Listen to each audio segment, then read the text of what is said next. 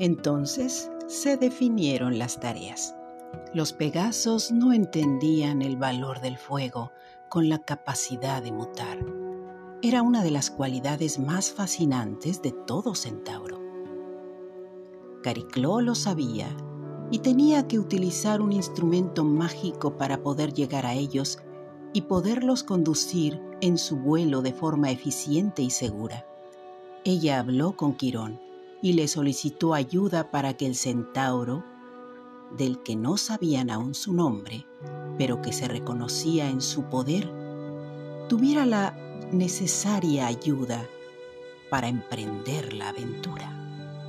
Quirón señaló, Amada esposa, ese hombre es benevolente y su gentileza es su fuerte. Es aventurero y al mismo tiempo cauto en los procesos. Ofrécele la lira dorada para concluir la tarea. De esta forma, la lira tendría una función vital dentro de esta historia.